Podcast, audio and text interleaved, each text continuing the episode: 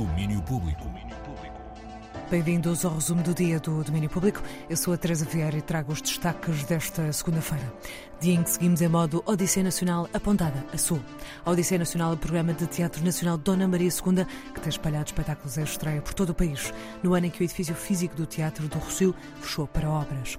Neste último troço de 2023, a Odisseia anda pelo Alentejo e Algarve.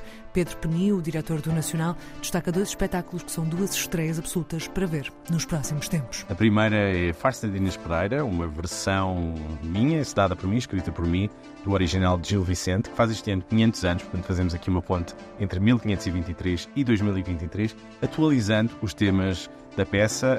Quem é estudou no liceu reconhecerá a estrutura da farsa de Inês Pereira, mas digamos que todos os temas são temas mais contemporâneos.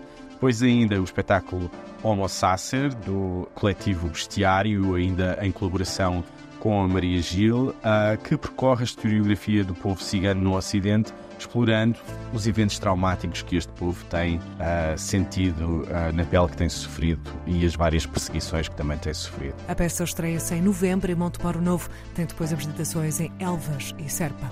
A farsa de Inês Pereira tem estreia no Olga Cadaval em Sintra já nesta sexta-feira.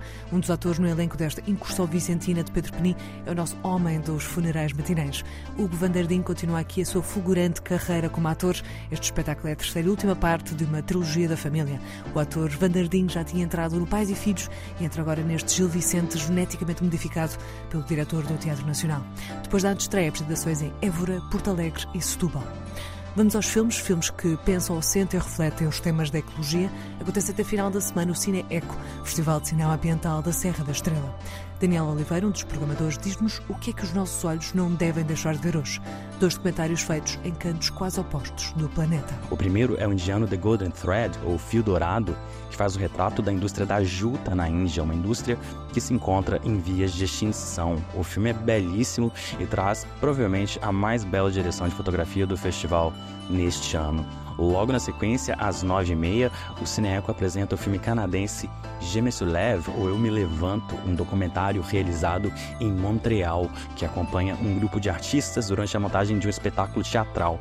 Eles são atravessados pelas manifestações e pelo ativismo ambiental que toma conta do país naquele momento e decidem fazer da sua peça um gesto político em nome do direito dos jovens a um futuro. The Golden Thread passa às seis da tarde no Cine Teatro da Casa Municipal da Cultura de Ceia.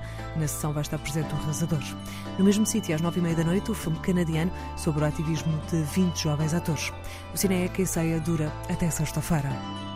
E seguindo pelo cinema, Ban, o novo filme de Leonor Teles, venceu o Golden Puffin Award no Reykjavik International Film Festival. Eu acho que é a minha geração, e eu atrevo-me a dizer a nossa. Um, já não é a questão de estás a estudar, não sabes o que é que vais estudar, mas é, já estás a trabalhar e não vês a tua vida a melhorar. Não? Acho que isso é um problema que a nossa geração enfrenta e isso para mim era importante também estar retratado no filme, de certa maneira. Sobretudo porque vivemos numa Lisboa é muito ingrata para os jovens trabalhadores e eu acho que não tem a ver só com, com aquilo que as pessoas escolhem, mas a verdade é que as pessoas começam, já chegam aos 30 e já, já passaram aos 30 e continuam a, a ter não, não, não têm uma certa estabilidade que se calhar sonhavam Estas foram as palavras partilhadas por Leonor Teles na altura da estreia mundial do filme Lucarno, este filme que retrata uma geração em Lisboa, mas não só, venceu o principal prémio do festival mais importante da Islândia, que teve este ano a sua 20 edição. É o quarto filme da realizadora Leonor Teles e será o filme de encerramento da 21 edição do DOC Lisboa, que começa já no dia 19 de outubro.